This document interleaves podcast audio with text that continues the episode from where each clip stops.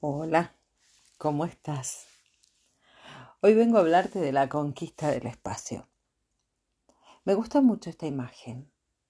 Conquistar el espacio que nos separa del otro, de lo que deseamos, de nuestros sueños, de nosotros. Conquistar el espacio que hay entre deseo y realidad es, como dicen los budistas, el sendero a la felicidad. Porque la felicidad es eso, poder caminar, poder continuar yendo hacia.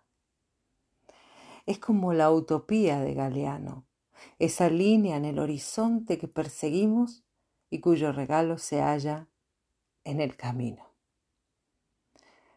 No sé si alcanzamos nuestros deseos o, estos nos alcanzan a nosotros, nos encuentran y se nos descubren en el andar.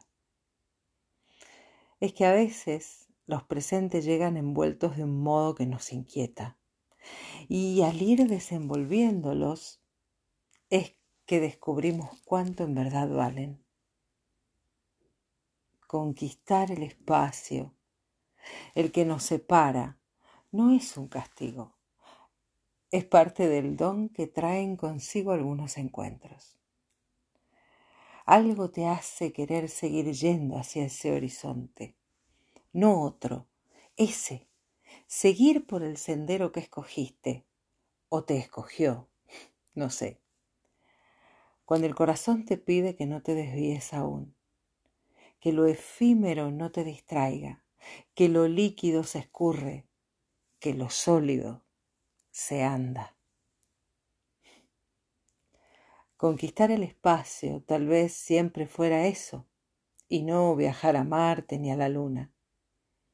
Conquistar la distancia entre las almas y en el trayecto ir desenredando quiénes somos para comprender mejor quién es el otro. Conquistar el espacio, ese hilo luminoso e invisible que nos une.